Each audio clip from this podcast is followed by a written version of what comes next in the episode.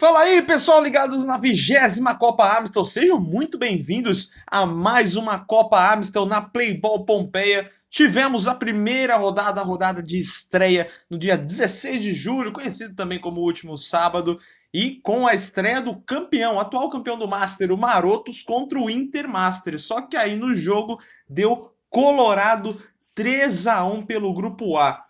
Quem começou os trabalhos, porém, foram os atuais campeões com o Rafael. Depois de uma jogadaça da intermediária, conseguiu pegar o rebote do chute do Rafael Duran para abrir o placar logo aos 8 minutos. Só que aí, aos 14 da primeira etapa, foi a vez do Edson, após uma grande jogada do Marcos, driblar o goleiro pela esquerda e tocar ali, só correr para braço para afundar no fundo da rede.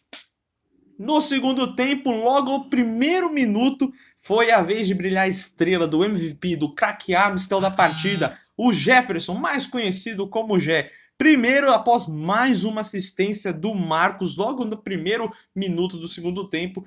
E depois, aos seis minutos, em um lateral cobrado pelo Anderson, o Jé disputou a bola com a defesa e deu um biquinho para colocar o Inter na frente 3 a 1 e largar muito bem no Grupo A da Copa Master.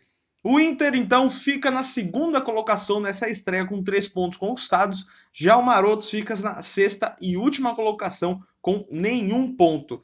Na próxima rodada, o Inter buscará a segunda vitória contra o Malta. Já o Marotos tentará bater o Wolves para conquistar também seu primeiro triunfo nessa Copa A.